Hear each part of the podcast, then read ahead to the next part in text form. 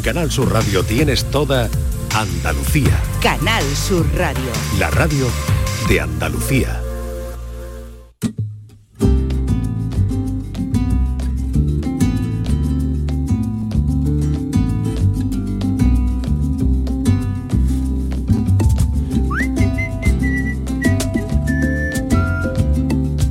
La tarde de Canal Sur Radio con Mariló Maldonado. La gente se preocupa en demasía.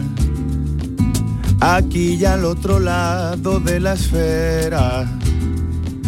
Más por la imagen que por la poesía. Más por el cuerpo que por la cesera. Todos queremos ser guapos y guapas. Llegar fresco al final de la escalera.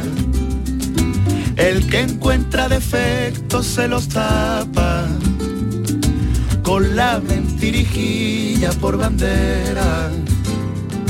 Dejadme por favor que yo prefiera cuidarme más por dentro que por fuera.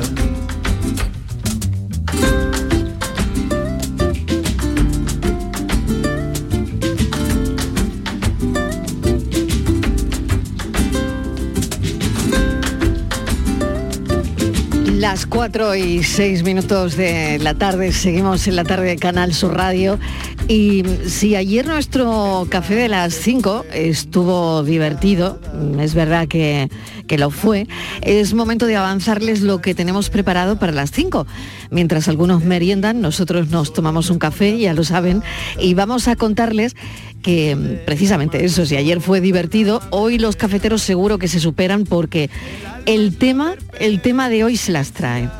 Estíbaliz Martínez, vamos a poner en pie ese tema que tenemos de café y de conversación que yo creo que va a dar para mucho. Mira, Marilo, yo creo que las redes sociales están haciendo, yo no están haciendo bien, pero desde luego mal están haciendo y mucho, y a algunos se les está yendo a la cabeza. Eh, lo voy a poner en, voy a contextualizar. Hay un matrimonio, ¿vale? En el Reino Unido que jóvenes, porque ella tiene 36 años y él estará por ahí, que querían mm, mostrar en Instagram la pareja perfecta, pues imagino que como Becan y la otra, ¿cómo se llama la otra? Victoria, Victoria. esa. Pues sería Victoria una, cosa así, ¿no? Ya. Y eh, ellos era, compartían ese sueño, tener un look fantástico y publicarlo todo en Instagram como la pareja guapísima, estupenda y demás. Y entonces, ¿qué hicieron, Marilo? Pues tenían que hacerse un montón de retoques, retoques estéticos, que sabemos que todos que son bastante caros. No tenían dinero. Y fíjate, no se les ocurrió mejor idea que poner su piso, su casa de Manchester, en el Reino Unido, a la venta. Bueno, pusieron su casa a la venta. La Sí. vendieron. Hasta ahí bien, Hasta, hasta ahí bien, bien. ¿no? Ella, Vale. fíjate, ella se tenía que arreglar los senos, el pecho, los glúteos, el abdomen. Él tenía que arreglarse los dientes, iba a poner carillas quería, en los dientes. quería, no quería. Patri, ¿qué tal? Claro, Patri ¿qué tal? Torres, que se ¿Qué suma pasa, a este avance de las 5. La película, la película. Sí. Vale, entonces, ya te digo, vendieron su casa porque tenían que hacer muchos arreglos, ¿no? Sí. Para ser los becan. Entonces. Pero querían ser los Beckham. Bueno, digo yo los becan. Ellos, Ah, querían vale, ser, vale. ellos querían ser la pareja perfecta. La pareja perfecta, vale. ¿no? Bien, Y entonces, vale. lo que no sé en quién se inspiraron, digo yo, porque como los becan están todo el día en, modelo, en las redes a seguir. y todos son como, los dos son como guapísimos, estupendos y no sé qué, todo perfecto. Entonces, bueno, vendieron su casa y empezaron a mirar y encontraron, fíjate tú, Marilo, encontraron un chollo, ojo, en Turquía. Sí. En Turquía, que ya sabemos lo que viene de allí. Bueno, pues encontraron un montón La 12 telenovela. ¿eh? Exacto. Claro, Las 12 telenovelas. días, 11 noches en un hotel, Sí. una comida, todo. Y todas esas operaciones que te he dicho que se iban a hacer, ¿no? Todo Sí. eso es súper barato. Sí. Pues allá que se fueron, los dos. ¿Y qué ha pasado? Pues esto fue... ¿Cómo fíjate, han vuelto diferentes? vaya- no, que va. No, Esto ah. fue en noviembre del año pasado, Sí. en 2022, o sea, hace Sí. 5 o 6 meses, ¿vale? Pues han pasado varios meses, Marilo, y ninguno de los dos está recuperado de las cirugías. No Están lo creo. Es que ha sido fatal, mucha cirugía, ¿no? fatal, ha sido mucha. están fatal, fatal y cada vez se les está complicando más la cosa. O sea, que se están quedando sin dientes, sin culo, sin Pero tetas, bueno, no, sin eh, casa. no, pero bueno, no, no- no tenía por qué pasar esto, Todo para ser guapos. Ah. Todo por ser guapos. O para sea, aparentar. Vale, ¿eh? y, y esto os lleva Bueno. a pensar en la pregunta, vamos, yo me quiero enterar Y del otra lío, cosita más pero, que te voy a contar. pero Una loca, perdóname que te lo diga porque es una loca, una australiana de 33 años que lleva 200.000 euros, 200.000 en retoques y quiere parecerse a la Barbie. Tú tienes que ver la foto Ah, de esta también hay muchacha. Ken. El Ken también está, ¿eh? Dice que está orgullosa de la estética que, que ha logrado. No sé cuántas eh, mm, eh, operaciones lleva. Se la considera, fíjate cómo será, que se la considera la reina de la cirugía plástica. Bueno, Bueno. pues allá cada cual Entonces, con lo que quiera, pero... eh, para ser a guapas. vale, pero eh, esto que me estáis contando, ¿para qué? Pues entonces... Porque, la- porque la- no, no consigo Pues mira, saber como hacia diría- dónde vamos. Pues diría mi madre, Venga. es mejor ser rico y feo y no meterte en estos fregados, pero feo, o es mejor estar pelado, no tener estos dineros y ser una persona atractiva. ¿Qué es Vale, mejor o sea que esa es la pregunta. La pregunta para los Es oyentes decir, ¿qué, es- qué importa más? ¿El dinero? Un poco la apariencia, imagen. ¿no? La imagen de la vida. ¿No es tan importante la imagen? Uno no puede ser, bueno, tener dinerito, yo no voy a decir si rico, ¿no? Tener así su poder, pues eso, gastarse 200.000 euros. Hay que, claro, hay que, tener 200.000 dinero, ¿no? euros Hay que es- gastarse es una ¿Y buena ser cantidad. guapa o es mejor ser fea, quiero decir? Fea con 200.000 euros y ahora los inviertes en tu cuerpo. O, o decir, pues mira, no tengo un duro, estoy pelada, pero soy monísima. ¿Qué es mejor? Yo soy- Ya, o yo sea soy que de la segunda e- esa opción, es- ¿eh? O sea que esa es la, esa es la pregunta de hoy. Sí. ¿Es mejor ser rico pero feo Directamente, Marilo. o mejor estar más pelado. pelado pero atractivo? ¿Qué es ¿no? mejor? Sí, Sí. sea un pivo. O sea que lo que queréis hablar es sobre la importancia del dinero Sí. y la apariencia en la vida. Sí. Claro. Me temo que esto es eh, al final el, el- el pozo o lo que se esconde detrás de la pregunta, ¿no? Claro. ¿Y a dónde Vale. nos Y está hay llevando mucha gente redes, que aparenta ¿A una cosa y realmente, vamos, que no Porque tiene todo el mundo quiere aparentar Mm, lo que no ser es. guapo. Y luego hay otra pregunta que yo siempre digo, ¿no? A alguien se la escuché, no sé quién, a que alguien se la escuché, decía que, que no había rico feo. ¿Es verdad? Ah, decía, claro. de- no sé a quién le escuché, decía, es que los feos son eh, los feos no, no hay ninguno rico, porque como se hacen tantas cirugías, pues hay algunos que son muy feos, ¿eh? Porque se hacen Ya. cada barbaridad en la Bueno, lo que queréis hablar Y es de la importancia, feas. de la importancia que le damos al dinero y la apariencia en la vida. Sobre todo eso. Eso es un buen tema de conversación, Sí. muy buen tema de conversación, porque todo esto, claro, eh, vienen las redes también a, a soltar aquí por lo suyo, ¿no? Y Yo cada uno ser- suelta suelta lo suyo Yo en ser- Instagram, ¿tú qué en Twitter, Yo rica en Facebook, pero fea, no me importa en ser fea TikTok. rica. Pues no has visto los feos que hay que viene va la vida. Verdad. Pues hay Yo prefiero ser- Bueno, me voy al enigma. Yo prefiero Yo prefiero ser atractivo, pero no tener un duro. duro Bueno, aquí, hija aquí esto va a ser un tema de conversación hoy que a ver por dónde salimos. Bueno, eh, vamos con el Hola, enigma ¿qué de tal? hoy. Pues, Francis, ¿tú bueno, qué prefieres? ¿Tú qué? Yo, como decía ¿Tú qué aquel, quieres? e- eres guapo y eres rico. ¿Qué más quieres, Federico? Vale. Pues, Francis, Pues no, nada, venga, vamos. Eres guapo pero no eres rico. También eres un pelado. Bueno, ¿Qué más verá. quieres, Federico? Venga, vamos. ¿No, Venga, quieres, y yo- ¿No quieres que te pase la oferta de Turquía? No, o sea, yo me No, quedo no, aquí en no, casa. no. Luego el hablamos de la producto oferta. local. Luego que si no Luego se queda hablamos de la sin oferta. Venga, os voy, a, con- os voy a contar el enigma de hoy, Venga. que hoy Venga. a ver si sois capaz de acertarlo. Algo de, con el dinero tiene que ver. Vaya. Ah, mira. Me hice un hombre de arte. Por mí el caudal más crecido a veces se desmorona. Yo de reyes no he nacido, pero tengo cuatro coronas. Cuatro coronas si no es un rey. Pues un rosco de reyes. Ey, no. No estamos en la Uy, época, uy, no, no. creo que sea el enigma de hoy. de Venga, repito, ¿vale? Hemos salido de las torrijas hace poco. Me, hice- Bueno. me hice un hombre de arte. Sí. Por mí el caudal más crecido a veces se desmorona. Yo de reyes no he nacido, pero tengo cuatro coronas. Ah, ya sé. El caudal más crecido, Bueno, a voy ver, a dar una una pista, venga. El caudal más crecido no tiene que ser el caudal de un río, puede ser el caudal monetario. Hombre, eso Caudal monetario. yo. Ah, Eso bueno, o sea que tiene que ver con... Sí, ah, de ricos, bien, un bien. poquito, un poquito. Bueno, creo que la pista ayuda. ¿eh? Si lo saben, hay que llamar a Francis Gómez. Venga, hasta ahora. La paranoia de la tarde. Aquadeus, ahora más cerca de ti, procedente del manantial Sierra Nevada, un agua excepcional en sabor, de mineralización débil que nace en tu región. Aquadeus Sierra Nevada es ideal para hidratar a toda la familia y no olvides tirar tu botella al contenedor amarillo. Aquadeus, fuente de vida, ahora también en Andalucía. ¿Sabes qué es lo que me gusta de la primavera? Pues que hay más luz, más pajaritos, más flores, más risas, más rollito, más hoy se sale, más pero más de todo. La primavera la ilusión altera. Llega el cuponazo Flower Power de la 11. Podrás ganar 6 millones de euros. Y además, si entras en cuponespecial.es, podrás disfrutar de cientos de planes increíbles y picnics gourmet. Cuponazo Flower Power de la 11. Altera tu ilusión. Bases depositadas ante notario. A todos los que jugáis a la 11, bien jugado. Juega responsablemente y solo si eres mayor de edad.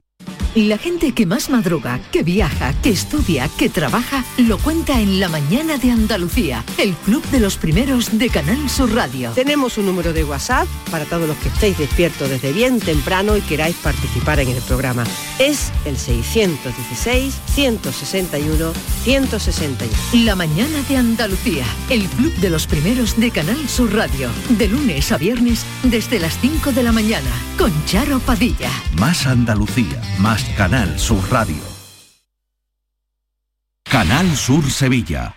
No lo pienses más. Este año haz borrón y casa nueva con la hipoteca joven IN95. La hipoteca que estabas buscando. Porque te financiamos hasta el 95% del menor valor entre tasación y compraventa. Para más información, acércate a nuestras oficinas o entra en cajaruraldelsur.es. Te sobran razones para venir a Caja Rural del Sur. Hipoteca joven IN95 de Caja Rural del Sur. Formamos parte de ti.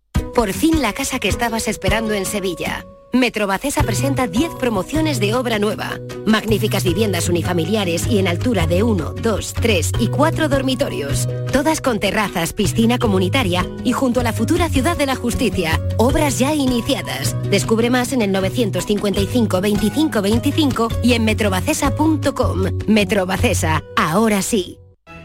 Centro de Implantología Oral de Sevilla. Campaña de ayuda al decentado total.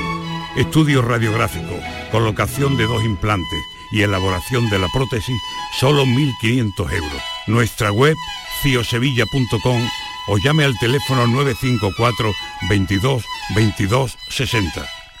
La sombra, la sombra vendo. Don Manuel Hidalgo, responsable de ventas de Tordos Quitasol, nos informa. En esta época del año podemos instalar con comodidad todo tipo de tordos y carpas en todos los modelos y sistemas, tordos con motor y tordos automáticos. Pero eso saldrá carísimo. Ese es un error, José Antonio. Estamos con precios en promoción y con facilidades de pago. No me diga más. Llámenos al 954 33 29 88. Recuerde, 954 33 29 88 y olvídese de aquello ya tan lejano de... Leopoldo, échame el tordo. Y pase a la modernidad, a... Corrito, dale al botoncito. Tordos y carpas quitasol, la sombra de Sevilla. La sombra, la sombra... La tarde de Canal Sur Radio con Mariló Maldonado. Nunca animé a Luis a empeñarse en morir, ni, en contra de los extendidos rumores, maté a mi tía Aurora.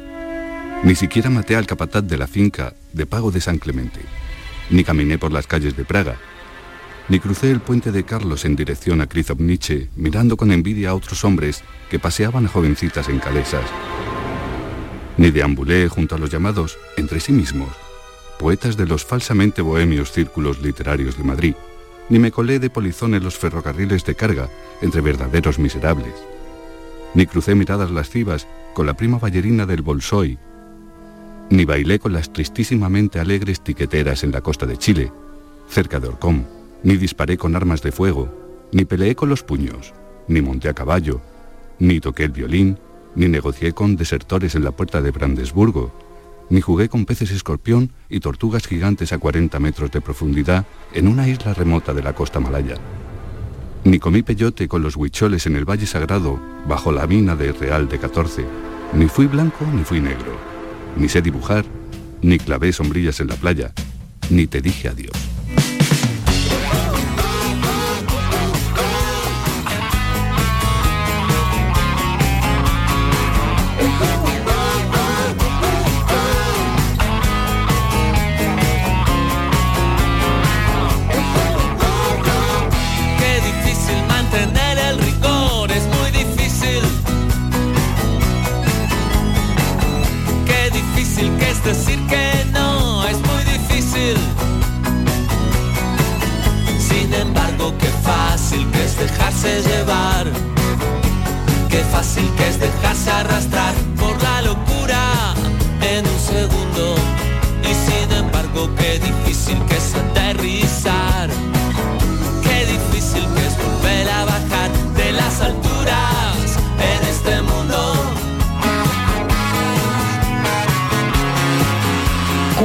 Verano es un final. Hay dos amigos, una relación de admiración en la obsesión y una persona que vive el mejor momento de su vida, sin embargo, quiere morir, o que precisamente por eso quiere morir, pero no de cualquier manera, sino en un hermoso centro suizo que por un precio nada módico le permite retirarse para despedirse de la vida tranquilamente y sin dolor. Lóriga compone todo esto en una novela brillante, emocionante, divertida, a lo que realmente nos tiene acostumbrados. Ray Loriga, bienvenido. Gracias por acompañarnos. Muchísimas gracias a ti. Oye, ¿qué sientes cuando lo oyes? Eh, pues la verdad es que si está muy bien leído, como este ha sido el caso, me suena bien. A mí también me suena bien. Me suena bien. Me suena bien y, y meterte en esta historia. Uf, ¿Cómo logras una historia así? Mm, una historia de amor, una historia de amistad, pero donde la muerte goza de un grandísimo protagonismo, de una gran presencia. Y al final cuando leemos tu libro eh, nos provoca, fíjate, que esto yo creo que es dificilísimo, cierta bienestar. O sea, eh, estamos mm, naturalizando en tu libro la muerte. Sí, esa era un poco la, la idea, la idea con la que partí. Toda novela es como una travesía en, un barco muy inestable, pero partes con una ruta mental, ¿no? con una idea. Y mi idea era cómo hacer una novela en la que la muerte tuviera toda su presencia y sin embargo fuera una experiencia placentera leer el libro. Eh, y que al, al ver la muerte tan delante te enamorases tanto de la vida. Esto hay que saber hacerlo. Eh, como escritor, por supuesto, bueno, pues ahí está, ¿no? Y ahí está el background también, por otro lado. Pero em, hay un personaje al que le prestas cosas que a ti te han pasado. Sí, Y esto también es Hombre, fundamental. evidentemente esta novela que es ficción, porque este personaje narrador no soy yo y, el otro amigo realmente no existe. Existen muchos parecidos a ese amigo, ¿no? Y muchas cosas que he robado de amigas y de amigos para vestir a Luis. Luis, el otro personaje, está, está adornado de, mil maravillas que me han regalado amigas y amigos. Pero el principio de la historia de donde nace es un personaje que vive una, situación de vida o muerte, un, tumor cerebral que le tienen que estirpar y no le dan grandes posibilidades o, o le dan más o menos el 50-50 este de, de moneda al aire de esto puede que salga bien y puede que no, no siempre, no siempre se sale de una operación así y eso me pasó a mí. Y me vi enfrentado a esto de mañana puedo perfectamente estar muerto y, y, mm, cómo aceptarlo, eh, suavizarlo eh, y pensar que tu vida ha sido muy bien disfrutada, bonita y, incluso en cosas que en las que antes no habías reparado se convierten en tesoros. ¿no? Todo cambia, ¿no? Todo cambia. Primero, no lo sé, cambia con un diagnóstico, es decir, tú te sientas con un médico y te dice, tienes un tumor cerebral. Sí, la, la primera vez que te lo dicen no es muy agradable. Está claro. No es muy agradable. O sea, tú vas Y, al de- y depende de cómo con- te lo digan también, me con- imagino, Rey. ¿no? Bueno, da igual como te Da lo igual cómo te lo digan. digan. En realidad eso da lo mismo. Eh, decía mi abuelo que con azúcar es peor. y este es uno de esos casos. Eh, o sea, que dulcificado el mucho tumor peor. es tuyo, da igual cómo te lo cuenten. Eh, pero cuando te dicen que tienes una bola muy grande en la cabeza que puede probablemente matarte, a no ser que se extirpe, y no es fácil extirparla con éxito, eh, bueno, pues piensas, puede que esto sea hasta aquí hemos llegado, ¿no? Eh, curiosamente sentí una paz enorme, una tranquilidad enorme, porque pensé, primero, no es culpa mía, eh, porque además me explicaron, esto sí me gustó, me explicaron que el tumor era, era genético, que no quiere decir hereditario, sino que estaba en mi código genético, en los cromosomas, con lo cual yo no tenía culpa de nada, nada de lo que había fumado eh, había acentuado esa, esa masa tumoral. Entonces me sentí muy aliviado, porque pensé que mi madre no me iba a regañar. y de hecho cuando mi madre me dijo cuando se lo conté después de la operación, me dijo, si es que esa vida que llevabas y yo, no, mamá, eh, así, debe haber sido otra anterior, porque esto es un código genético, es un cromosoma, cromosoma 22, para ser exactos, porque está muy identificado, que producen masas tumorales de, de gran tamaño. ¿Cómo fue la operación que, esperabas? Permítame, permíteme que entre un poco en esto, ¿no? Eh, Porque al final el libro entiendo que es el resultado de aquello, es el resultado de lo que piensas durante todo ese procedimiento, es el resultado probablemente de, de sacarlo a flote, el resultado de cómo reacciona la gente que tienes alrededor el resultado al final, como dices, de, de, la muerte que decías que era muy vulgar. Porque todos, la muerte es muy vulgar. Porque todos se nos muere morimos. todo. Exactamente. Entonces no, no tiene nada de especial. Esto, o sea que. No todo el mundo esto gana. es muy vulgar. No todo el mundo gana la Champions, por ejemplo, ni Roland Garros, pero todo Ya. el mundo se muere. Mm. Así que es bastante vulgar. no va a pasar a todos, ¿no? A todas y a Incluso todos. el que gana la Champions, Rey, Incluso a los que ganan la Champions. por ejemplo. ¿no? Pero sí, este es el resultado de. de Bueno, el libro, el libro es un poco también mi venganza. Quiero decir que como yo no escribo eh, memorias, ni escribo diarios, ni escribo autoficción, yo escribo ficción. Entonces fue como utilizar esto para mis ficciones. Eh, coger un elemento que en principio pues es un- una pequeña desgracia, eh, no una gran desgracia, pues si no, no estaría aquí comentándolo, pero una pequeña desgracia eh, personal, personal intransferible y sin ninguna importancia en el conjunto de la humanidad. O sea, tampoco me magnifico. Esto- lo bueno de un hospital es que el que no está como tú está peor. O sea, y- y hay desgracias todos los días mucho más graves que, que la que yo he pasado. Eh, pero bueno, cómo utilizar este pequeño marrón, por decirlo así, para, para lo que a lo que yo me dedico, que me va a servir esto, pues como palanca para una ficción. Y a partir de este asunto construí estos dos personajes y ya entonces ellos se pusieron a andar y a llevar otras vidas que no son las mías. Estabas pensando, me imagino que, eh, pues no sé, alguno de estos días, que si salías de, de esto que te estaba pasando, mm, escribirías. No sé si has pensado en algún momento si el tumor cerebral te impediría escribir lo que querías o no, porque a veces con estas historias también eh, está en el presupuesto ¿no? que te dan los médicos. ¿no? Bueno, es que dentro de los riesgos, que Eso es. algunos los he padecido, evidentemente he perdido la visión de un ojo, tengo una parálisis eh, facial, no cerebral, afortunadamente. Eh, mi miedo máximo no era motriz ni motor, era, era cogno- cognoscitivo. Es decir, yo trabajo con mi cabeza, mal que bien. Y llevo 31 años trabajando con mi cabeza y lo único que me apasiona de verdad es leer y escribir. Y si eso me faltase, mm, realmente no consideraría mm, la vida muy interesante.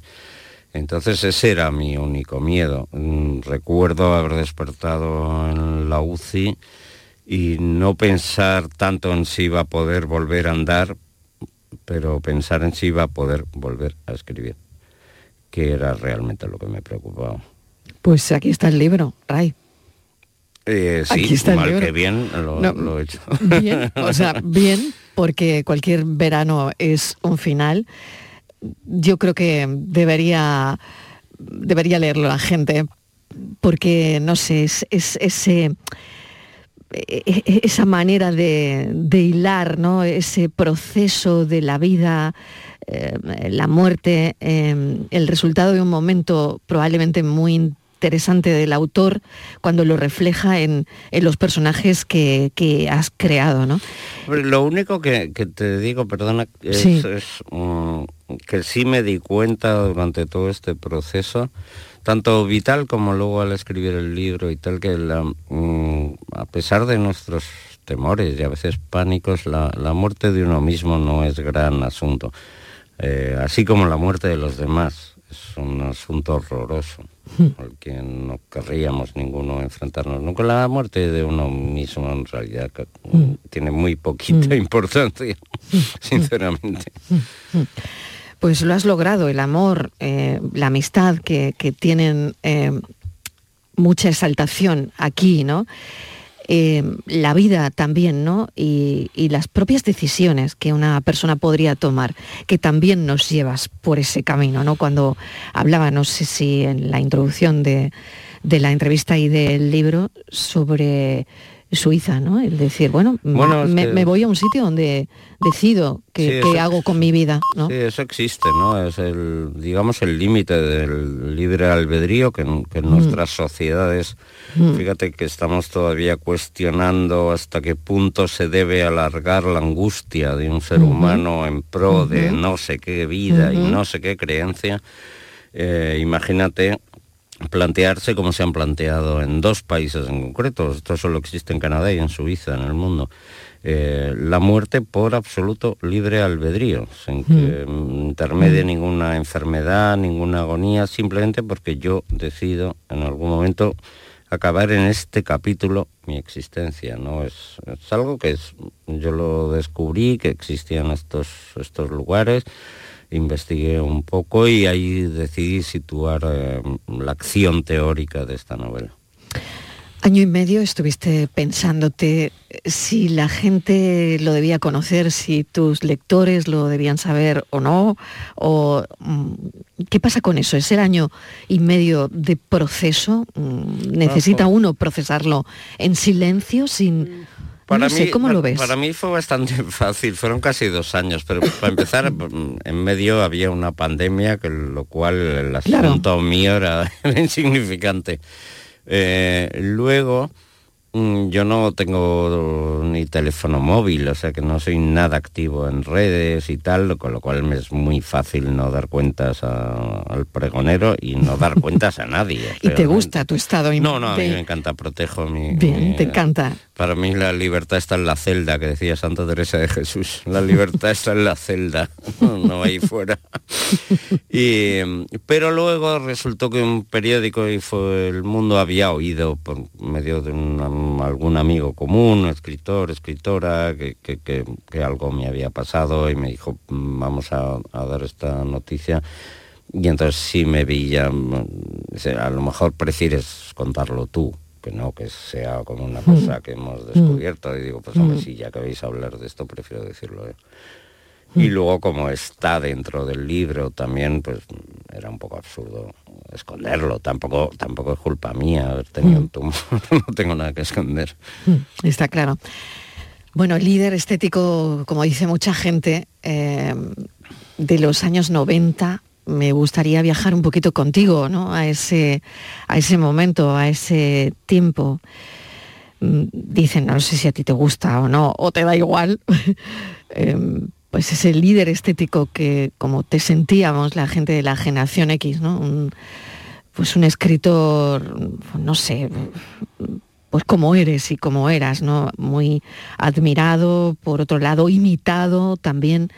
Eh, ¿Cómo ves eh, aquel momento? ¿Cómo, ¿Cómo lo vives? Como mirando hacia atrás, que no sé si te gusta o no. No soy muy de mirar hacia- atrás, eh, tanto con ira como sin ira, ¿no? Decía, Don't look back in anger, decía la canción. Pues no miro hacia atrás mucho ni con ira ni sin ira porque el, el pasado me parece una herramienta inútil para, para ciertas cosas, pero mm, inevitablemente llevo 31 años en esta profesión desde que publiqué mi primer libro, lo cual volviendo a las canciones, y 20 años son nada y es febril la mirada, pero 31 ya empiezan a ser muchos. Y, y bueno, a veces lo piensas eh, que fue, que soy, que, que fui, bueno, alguien que le apasionaba la literatura, que ha querido escribir toda su vida, que tenía un aspecto determinado en una época, quizá llamó un poco Te decían el rockstar literario. ¿Cómo lo llevabas tú eso? El rockstar Bueno, me han literario. llamado cosas peores. me han llamado cosas peores. Eh, Generación Nocilla también No, por ahí. Nocilla vino 20 años Eso vino. ¿no? es, eh, Nocilla No sé, mi amigo Agustín eso, ¿no? Fernández Mayo y, Eso es. y- y salió 20 años después de que yo hubiera salido, aunque somos del mismo año, curiosamente, Agustín y yo de- del 67, aparte que es un gran escritor Mm, y le quiero mucho y le admiro. Pero Nocilla llegó, llegó con, con bastante dilación. eh, y son su propia historia y magníficos escritores. No sé, es raro cuando si lo que sí tuve la sensación cuando yo empecé, porque además había muy pocos medios, la gente ahora no se lo imaginará, pero pero no había ni, ni teléfono móvil, ni internet, no sabíamos lo que era, no había ordenadores. Eh, yo había escrito mis tres primeras novelas a máquina. Eh, los artículos al periódico cuando trabajaba en prensa había que llevarlos en mano, no había fax todavía. Luego ya inventaron el fax que hacía eh, eh, eh, eh, y pasaba muy despacito. O sea, parece un mundo antidiluviano. Pero sí tuve la sensación en aquella época de no querer ser el flautista de Hamelin. Eh, Yo tocaba mi flauta y de pronto muchos niños me seguían, pero había leído el cuento y no quería que acabasen ahogados en un río. Entonces, eh, mm, siempre intenté evitar la sensación de comandar a nadie ni llevar a nadie en ninguna dirección. Soy mi propio asunto para bien y para mal. Es un placer estar charlando contigo eh, sobre este libro y un poco pues mm, sobre todo lo que lo que te ha pasado hasta llegar hasta aquí, que han sido tantas vivencias, tantas cosas. eh, es al final mm, hablar de un tiempo, de, de una literatura que como vemos sigue bueno, tan, tan vigente, tan brillante como el primer día, ¿no? Más aún. Hay mucha distancia, ¿tú crees, de cómo te ha percibido, Ray, siempre la gente a cómo eres en realidad? Y lo digo por todas estas etiquetas, ¿no? Que nos han puesto a la gente joven alguna vez, ¿no? Incluso la de la generación X, la de... Sí, yo creo que en cierta medida sí. Eh, No la gente que me ha sabido leer, porque, le- porque en realidad solo me he explicado en los libros. la- Pero es que mucha gente te conoce por entrevistas, por televisión, por medios, y se hace un- una especie de figura de ti eh, que, es un poco distorsionada, es inevitable, ¿no? Y nos la hemos hecho nosotros también de otros, ¿no? Cuando pensamos en nuestros ídolos o nuestros cantantes favoritos o incluso escritores y escritoras favoritos, pues nos hemos a lo mejor inventado un ser que es parte de nuestro sueño, nuestra idealización y parte de quien habita ahí dentro, ¿no? Pero bueno, es un, es un poco inevitable, ¿no? En cualquier tipo de, digamos, de éxito o de exposición pública, es un poco inevitable que otros te figuren, porque no van a estar pensando en ti todos los días de su vida, van a pensar en ti de vez en cuando y se van a hacer una- un concepto. Decir, pues este señor es así, o esta señorita es así. Y tampoco tienen por qué estarlo pensando todo el día, porque tienen sus propias vidas de las que preocuparse. Entonces, es lógico que, que acabes siendo un poco una estampita, ¿no? Eh, pero bueno, no pasa nada. Sé que estás disfrutando en Málaga porque, bueno, pues veraneabas en Arroyo de la Miel, en, en Benalmádena, nos, nos has dicho hace un instante a micro cerrado. Y bueno, mm, espero que te lo pases muy, muy bien en Málaga, que disfrutes muchísimo de, este, este tiempo que tenemos aquí, calor, pero, pero bueno, siempre mm, cuando la ciudad mm, está pues eso pletórica, yo creo que gusta disfrutarla, ¿no? Es difícil pasarlo mal en Málaga. Lo digo, creo que es bastante eh, complicado. estamos como nunca, ¿no? Lo comentábamos- muy, muy mala suerte. lo comentábamos Desgraciadamente, pues, Mm. pues, por la sequía y mil cosas que están pasando, hay gente que lo está pasando muy mal, des- desgraciadamente, ¿no? Ujú, sí. Pero, pero viniendo de fuera para disfrutar unos días y tal, es casi imposible pasarlo Además es que no paras. No paro, Vienes de Canarias, no sé, Vengo de Canarias. de aquí eh, vas a otro De sitio. aquí voy la semana que viene a Barcelona, de Barcelona me voy a México, luego vuelvo a la Feria del Libro de Madrid, Mm. luego otra vez a Santander, me parece. Voy mirando la agenda por, por semanas, porque si no me, me, me agobia. Pues no se me va a olvidar comentar que a las 7 de la tarde Ray Loriga estará en el Salón de Actos de Unicaja en la Plaza de la Marina de Málaga. Así que si quieren saber más sobre su nueva obra, Cualquier verano es un final, es muy interesante. No solo leerla, sino escucharlo de primera mano y, y charlar como podrán hacer los oyentes y sus escritores, sus lectores en, en, en la Plaza de la Marina a las 7. Ray, muchísimas gracias. Un placer, como siempre, charlar contigo un rato. Gracias a ti, bien debidas. Y un beso. Cuídate mucho. Un beso.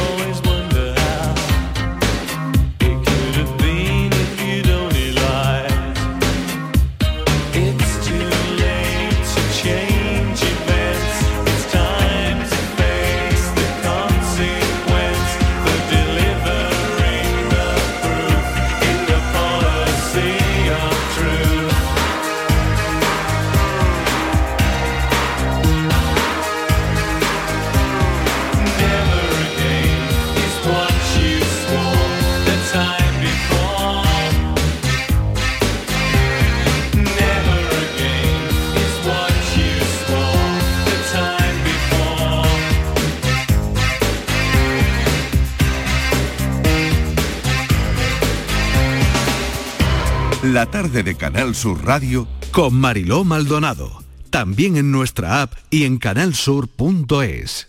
¿Te gustan los chollos? En Rapimueble los tienes así de claros. Dormitorio de matrimonio solo 149 euros. Composición juvenil solo 394 euros. Llévate tu chollo al instante y paga en 12 meses sin intereses con la garantía de Rapimueble. Más de 200 tiendas en toda España y en rapimueble.com.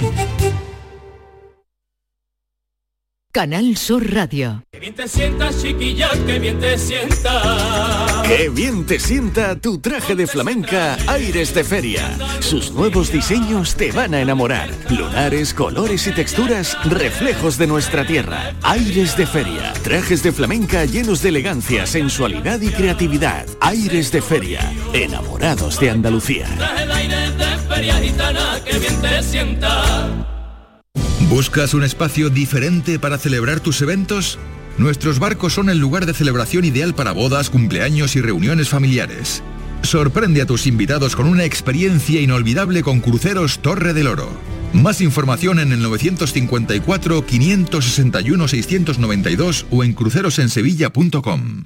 ¿Y esa pegatina de ahí? Ah, es la de la certificación de mi puerta Segurestil. Viene la clase, norma y número de certificado. Así me quedo más tranquila. Segurestil, más de 40 años protegiendo tu hogar, fabricando e instalando tus puertas de seguridad acorazadas. Encuéntranos en grandes superficies, establecimientos autorizados y en segurestil.es.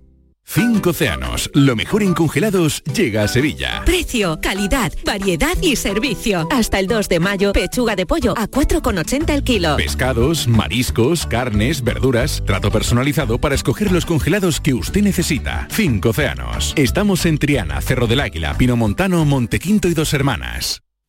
Gran Circo Alaska te presenta el musical circense del Rey León. Será en Sevilla junto al Estadio La Cartuja con grandes aparcamientos. Un fantástico espectáculo para toda la familia. Funciones del 21 de abril al 1 de mayo. El Rey León en Sevilla, junto al Estadio La Cartuja. Compra ya tu entrada en grancircoalaska.es y disfruta de un espectáculo inigualable de El Rey León. Los fines de semana nos despertamos en los mejores rincones de Andalucía para que conozcas su historia, su cultura, sus curiosidades, sus leyendas. Te invitamos a conocer una Andalucía llena de talento, hermosa, fascinante y única. Andalucía nuestra. los sábados y domingos desde las 7 de la mañana en Canal Sur Radio con Inmaculada González. Más Andalucía, más Canal Sur Radio. Y a esta hora, 5 menos cuarto, conectamos a Andalucía. Les decimos enseguida con qué. Conectando a Andalucía. Conectamos Úbeda con Guatemala. Inmaculada González, bienvenida. ¿Cómo lo hacemos? ¿Cómo hacemos esa conexión? Buenas tardes, muy bien y rápido que lo vamos a hacer. Como rápida fue la, la historia esta, fíjate. Lo hacemos de la mano, hoy también toca una mujer, una mujer que era efectivamente de Úbeda, que llegó a ser gobernadora de Guatemala. Y tiene una historia sin duda mm, eh, extraordinaria, porque no era fácil, como puedes imaginar, Mariló, en esta época, estamos hablando de 1541, siglo XVI, que una mujer llegara a ser gobernadora y nada más y nada menos que, que en Guatemala. Te voy a contar. Ella era Beatriz de la Cueva, más conocida también como la Desventura, la señora Desventura, porque no le fue fácil la cosa, a pesar de haber nacido en una familia de alta alcurnia, descendiente de Beltrán de la Cueva y de la famosa Beltraneja, parienta además directa del todopoderoso Francisco de los Cobos, que era la mano derecha de un emperador eh, como Carlos V, o sea que no era moco de pavo. Es que Diego está aquí a mi lado y está ahí asintiendo. Sí, sí, Diego sí. ¿qué tal? Bienvenido. Nuestro hombre de la cultura que también llega hasta ahora. Francisco de los Cobos que hizo Sí. un patrimonio maravilloso en Nube de Baeza, precisamente. Exactamente. En la provincia de Jaén, pero especialmente en. Nube de Baeza. Pues a esta familia pertenecía Beatriz, era la décima de tres hermanos y junto a su hermana Francisca vivían en la corte, ya cuando fueron mayores, eh, en la corte de Isabel de Portugal, eran sus damas y eran por tanto, como decía, de elevada posición y cuenta la historia además que eran muy hermosas, eh, guapas, pero por supuesto inteligentes. Eh, por otra parte estaba un señor que se llamaba don Pedro de Alvarado, conquistador español, afincado en Guatemala, que como muchos otros conquistadores, pues antes de buscar una mujer española en aquellos tiempos para ascender en la escala social, que era como entonces allí lo hacían, tuvo una pareja indígena. En su caso se trató de la hija de, de un jefe eh, de allí que se llamaba Charcalteca Chicotencal, es un Chicotencal poquito gustado. El apellido me ha gustado mucho. Oye, bueno, más conocido un jefe eh, indígena como el viejo, que, bueno, en fin, eh, pues mm, concedió la mano de su hija a este conquistador que, por cierto, se las traía. Eh, el Pedro de Alvarado viene a España para verse con el emperador, renovar su cargo y ahí conoce a las hermanas de las cuevas, pero se casa con Francisca. Y al tiempo inician un viaje de vuelta a América, pero Desgraciadamente, eh, Francisca es víctima de una epidemia de peste en el barco y fallece. Iba embarazada, con lo cual eh, fallece, se queda sin descendencia. Al quedar viudo nuevamente y por el empeño además de los españoles de, de crear un linaje noble allí, de los conquistadores en ultramar, pues Alvarado solicita al emperador eh, volver a España, que siga reconociendo eh, su mandato, pero además pedirle la mano de su cuñada, es decir, de Beatriz. O sea que la cosa se va liando un poco más, ¿no? Hombre, fíjate, Oh. ella ahí sin comerlo Claro. ni beberlo, Se ya ve, te digo se ve yo. en ba- se ve rumbo a América. Se ve y efectivamente. casada con prenda, y casada con Cla- prenda. Exactamente, Exactamente. pues como él era un elemento, pero efectivamente se le concede esto y además eh, también se pide dispensa papal, que se le concede porque era su cuñada, se casan, se oficializa ya su matrimonio y aparentemente enamorados. Eh, emprenden su viaje a Guatemala en navíos, eso sí, ella iba cargada de oro, de sedas, de brocado, de doncella, todas además en edad de, en fin, poder contraer matrimonio pa- con los soldados españoles y bueno, ellos se instalan y pasan un año de felicidad. Pero él le dice un día a Beatriz que tiene que salir de viaje y más que de viaje tiene que ir a asistir a una contienda a Jalisco y que se tiene que marchar. Y ella por lo visto no le gustó aquello. Algo presentía que no le gustó. Pero claro, no tenía más remedio. Así que eh, en esto la tragedia sorprende a la pareja. Un año después de, de- de esta llegada, él en esta batalla se cae del caballo, luchando cae del caballo y muere. Vaya. sí, y se queda viuda. De verdad. Beatriz se queda viuda. Un suceso, otro suceso y otro suceso. Eso es. Entonces, ella dice... ¿Qué de cosas le pasaron a Beatriz? Dice que ella mostró grandes muestras de dolor, que incluso despertaron las suspicacias de algunos mm, de los de su alrededor, porque ella eh, pintó la casa de negro, eh, quedó desolada, no tenía, no hacía más que llorar, pero eso no le impidió que el cabildo de, de- de Guatemala, aunque tenía un mandato expreso de Alvarado, que si a él le pasaba algo fuera eh, otro miembro de, de su gobierno quien se hiciera cargo del mismo, al cabildo no le interesó. Consideraba que si ponían a Beatriz de las Cuevas como gobernadora le sería más fácil conseguir todo aquello que ellos imaginaban. Y ella, a pesar de, de la desdicha, de la pena, de la lástima y de estar, como digo, pues eh, angustiada, acepta ¿eh? y, y acepta y es nombrada gobernadora de Guatemala. Pero no queda ahí la cosa. Al día siguiente de ser nombrada gobernadora de Guatemala, hay una inundación, llueve sin parar, ella se refugia en la capilla de palacio con su servicio y mueren entre el agua, la inundación y además el lodo terremoto, ¿no? Incluso eh, y un, ¿no? el lodo de un volcán. Ah, un volcán. De- el de verdad. lodo de un volcán. de verdad. ¿Pudo pasar algo más? No, ya entonces ya se acabó. Va, ¿En serio? Bueno, y para colmo, verá, pero fíjate lo que es la cosa. Sí, Su marido se había casado en una primera instancia con una indígena, como os he contado. Pues con esa indígena sí que tuvo hijas, que pasado al cristianismo se llamó Lourdes. Pues ella fue quien se ocupó de su cuerpo, quien preparó su entierro y los descendientes de ella fueron los que luego gobernaron. Menuda historia. Esto sí que es conectar Andalucía, en este caso con eh, el otro lado del charco. Con está- Guatemala, una mujer gobernadora. Con Guatemala. Pero una ella mujer aceptó. además gobernadora, fíjate, ¿no? Y ella aceptó, ella Y dijo, además, pues sí. de hecho, creo que Inmaculada, tú lo sabes que lo tienes trabajado, está enterrada, en la, o se enterró en la Catedral de, de- de Santiago, De Santiago, Guatemala, sí. con honores de gobernadora. es decir, Exactamente, con- con porque ella cual murió siendo gobernadora. Murió siendo gobernadora, efectivamente. Bueno, pues esta es la historia de nuestro Conectando Andalucía, Inmaculada. No, no te vayas porque al pan pan y al vino vino.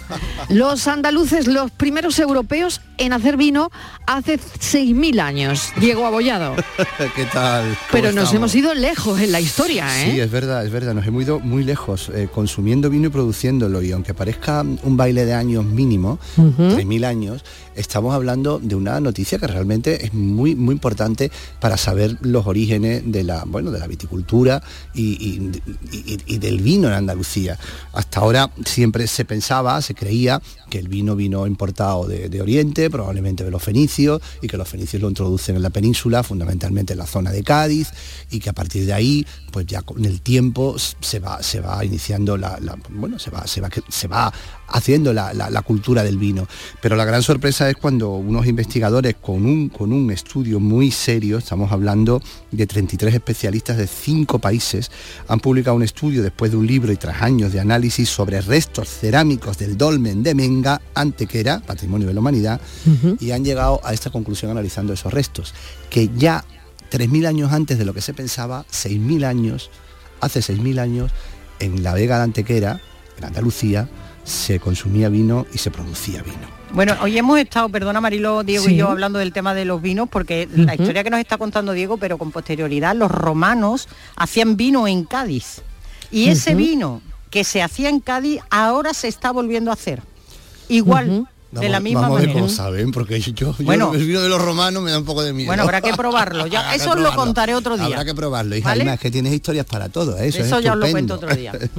Muy bien. Entonces los andaluces fuimos los primeros europeos en producir y consumir vino, ¿no? Bueno, pues fíjate, en cierta manera, sí, en Europa Occidental no hay datos tan concluyentes de producción y consumo de vino, ¿no? Demostrado con este rigor científico del que estamos hablando. Se habla también de que en la zona de Sicilia hay también mm, restos en análisis que pueden también pensar que durante en la misma época también se estaba ya consumiendo y produciendo vino, pero evidentemente los que habitaban Andalucía en el Neolítico fueron absolutos pioneros en el consumo de vino.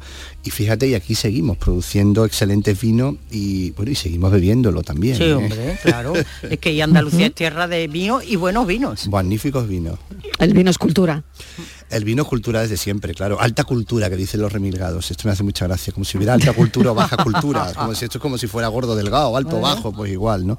Claro, las culturas mediterráneas no se, no se conciben sin la vinicultura, ¿no? Y desde el punto de vista económico, artístico, social. Tú fíjate que uno de los puntos más interesantes que comenta este estudio es que se consumía vino en la Vega de Antequera incluso antes de construir el dolmen de Menga, por ejemplo, ¿no? sobre el que se han extraído estos restos cerámicos que se han analizado. Y que el vino precisamente va a convertirse en un elemento de sociabilidad y cohesión, de- y cohesión del grupo que va a permitir las construcciones de los dólmenes. Fíjate, ¿no? De alguna manera mm, hasta ahí llega, hasta ahí llega el, el- el poder, ¿no? El poder de, de un elemento como el vino, ¿no? que, ahora- que hoy día, claro, es tan habitual, pero que estamos hablando de sociedades neolíticas de 6.000 años antes, de, de- de- eso, de, de 4.000 años antes de Cristo, 6.000 años. ¿Y cómo lo conservarían y dónde lo meterían? Pues fíjate, de- desde luego, con los restos cerámicos, con los re- no, no había, Claro. evidentemente sería una cultura rudimentaria. A ver, eh, los especialistas dejan claro que lo que se ha encontrado es zumo de uva fermentado, pero bueno, eso Mm. es el vino, quiero decir, no tenemos ni idea cómo llegaban a ese proceso, cómo cultivaban la vid, cómo hacían todo, que además es un proceso, como tú bien has dicho, Inmaculada, mm, bueno, que, requiere una especialización grande, claro. Pero mm, lo que sí sorprende es que todos estos restos cerámicos que se han encontrado sobre el dolmen mm, están todos tienen restos de este de este jugo. o sea que se de construye este gracias vino. al vino al final. Bueno, a O ver, que- o- hay una relación ahí, no sé, se cierra el círculo de alguna Sí, forma. de alguna manera el vino y su, lo dicen los especialistas, ¿eh? el vino y sus efectos produce un tipo de sociedad cohesionada que es capaz de acometer grandes obras, ¿no? Es, es un signo de refinamiento cultural y, y no se no se construye el dolmen porque los neolíticos se dieran a la botellona, no es eso. Pero pero pero sí que el vino demuestra un tipo de sociedad y una cohesión, porque el vino mucho y nosotros Sí. los andaluces lo sabemos mucho, ¿no? Eh, ¿Cuántos, cu- cuán- ¿Cuántas veces decimos, no, yo una copa de vino solo, no, no, que tampoco pasa nada, quien quiera, pero bueno, es curioso, ¿no? Como el vino es un elemento de Mm. cohesión, ¿no? Y que, bueno, no se da más a la botellona, los neolíticos, que también llevamos bebiendo la sangre de Cristo desde siempre y tampoco la misa es una fiesta, quiero decir que... pero sí que produce, Mm. sí que es interesante cómo asocia, asocian el vino a rituales de trascendencia, a rituales mm, que tienen una importancia antropológica Claro. y un sentido de identidad, como, como el ejemplo de la misa, ¿no? Claro, y los acontecimientos importantes de la Claro. sociedad. Claro, o sea, claro, claro. fuera. ¿no? Eh, eh, a ver, el vino produce también sus efectos, ¿eh? no, no, no, no, no nos engañemos, ¿no? Bueno, y siempre con moderación. Aquí no nos cansamos de, No, no, de decirlo, Y ¿no? además- Y, y además, por el horario, pero estamos hablando de, de todo lo cultural, ¿no? Eh, hacia Claro. dónde nos lleva, ¿no? No, y además la, yo creo que la en, en cultura Andalucía del, del vino. Mm. precisamente hemos inventado o inventamos el consumo responsable en cierta manera. Fuimos pioneros porque la tapa que tapaba la copa del vino era es una manera de consumir el vino de manera Eso responsable. es, de ahí lo de la comiendo, tapa, ¿no? Efectivamente, con Claro, lo cual claro. inventamos el consumo responsable ¿eh? también. Pero que vive un momento muy bueno también, Diego, ¿no? Y e Inma, eh, siglo XXI, después de 6.000 años, el vino andaluz vive pues el momento que estamos viviendo, buen momento, ¿no? Magnífico, ¿verdad? Siete denominaciones de origen, Muy bien, 16 sí. vinos con indicación geográfica, empezamos a ver vinos de todo, de, de diferentes maneras, pero además ha sido, han sido en pocos años, en 20 años, ¿no? Ha cambiado todo este panorama, ¿no? Y, y- y- y tenemos vinos magníficos y, y muy diferentes, vinos que probablemente nuestros nuestros abuelos no, no llegaron a conocer, no conocieron y ahora, y ahora, aunque siempre estuvieron ahí, ¿eh? Bueno, Ahí no solo estuvieron, de sino Huelva exactamente está, que del condado de Huelva ahí, ¿eh? salían muchos verdad. bocolles para hacer vinos en otros lugares, ¿eh? O sea, que la base Pues era lo- de aquí. Lo tengo que dejar aquí, Diego Bollado. Mil gracias, Inmaculada González. Un beso enorme. Otro y ahora vamos a escuchar a Enrique, a ver qué nos tiene que contar hoy en el programa Por tu Salud. Enrique, bienvenido. Hola. ¿Qué tal? Adelante, Hola, muy buenas tardes. Pues mira, vamos a hablar de la voz, ese elemento tan fundamental en nuestra vida, en la comunicación, en la comunicación de las personas, en la transmisión eh, del amor, de las verdades, de las mentiras también. La voz tiene que ver con todo Mm. eso. Y porque eh, pasa que, que, bueno, que, que se crean unas expectativas con, con- con relación a los avances que se están produciendo en el mundo de la medicina, en el mundo de la ciencia. Esto que dice un laboratorio, esta cosa que dice otra, que dice que en 2030 va a tener una vacuna. Eh, contra el cáncer. ¿Contra qué cáncer? Hay más de 600 enfermedades relacionadas con eso. Algunas relacionadas con la voz, por cierto, también, o que afectan a la voz. Pero, eh, a ver, eh, ¿qué nos está pasando? Porque eh, ensayos en inmunoterapia, que no es exactamente una vacuna en el sentido tradicional, pero en inmunoterapia sobre cáncer se están haciendo en Andalucía, en nuestros hospitales públicos, desde hace años. Años, Mariló. Y claro, esto es muy importante tenerlo en consideración. Y con avances muy significativos, muy relevantes. Pero vamos, que en 2030 vayamos a tener una vacuna contra el cáncer. Vuelve el mito de la vacuna contra el cáncer. Se está luchando mucho y bien por los cánceres en Andalucía. Y en muchas ocasiones con técnicas de inmunoterapia, que tienen que ver eh, poco con las vacunas que conocemos tradicionalmente que es como cuentan algunos especialistas o comerciales de determinadas empresas, que, eh, bueno, se detecta qué tipo de tumor tiene una persona y, y se le pone una medicación específica para él, personalizada, para que su propio organismo pelee contra la enfermedad. ¿no? Pues aquí Pero- hemos tenido un enfoque a las tres y seguramente el programa Por tu Salud va a dar otro enfoque diferente. No, que, este que te estoy, este, que ahí- este que te estoy exactamente, que ahí contando es, no, eh, es bueno, una claro. cuestión de enfoque, sino que la vacuna co- contra el cáncer ya existe, Mariló.